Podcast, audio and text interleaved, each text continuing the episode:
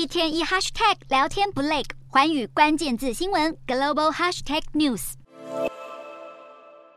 抗议者举着标语和一旁的民众口角争执，场面紧张。由于美国德州的共和党州参议员近期提出新的法案，要禁止和美国对立的敌国公民在当地购买房地产，其中包括中国、俄罗斯、伊朗和北韩。消息传出后，却引发当地华裔美国人群起愤怒，指控这根本是种族歧视的行为，将冲击当地亚裔族群的事业。群众聚集在法庭前抗议，要求当局拒绝这个法案通过。不过，支持者认为这项法案的目的是要避免这些敌对国家在美国进行谍报活动，并且遏制外国在德州的影响力。其实，这项法案早在去年年底就被提出，不过当时却没有引起太多关注。直到德州州长艾伯特近期推文表达支持，说一旦法案通过就会签署，才掀起争论。有民众担忧，如果德州正式通过这项法律，其他州也会开始效仿，可能进一步导致美国的反亚裔仇恨浪潮再起。